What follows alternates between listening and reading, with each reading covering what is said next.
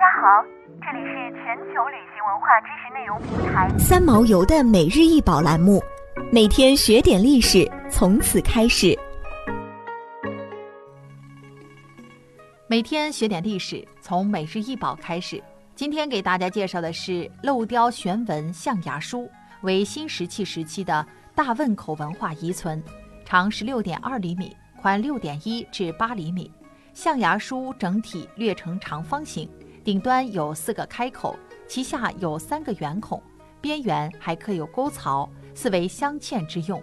象牙梳的下端共有十七个细密的梳齿。这把镂雕悬纹象牙梳是迄今为止原始社会保存最为完好的梳子，现收藏于中国国家博物馆。象牙梳造型美观，工艺精致，由象牙制成，背后齿薄，梳身采用镂雕技术，雕出不同的图案，且为刻刀一次刻成，刻痕明显，其图案装饰性强，构成了一个长方形的装饰画面。一九五九年修建京沪铁路时，在山东泰安大汶口镇的施工工地上挖掘出一些年代久远的陶器碎片和墓葬，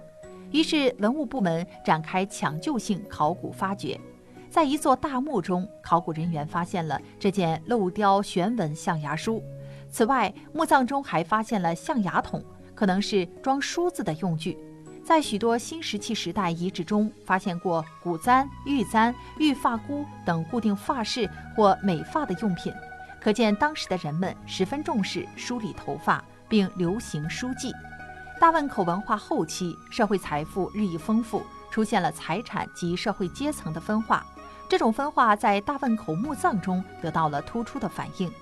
在大汶口一百余座墓葬中，有些墓空无所有。多数墓葬只有几件简单的陶器或石器，而少数大墓的随葬品却多达一百多件。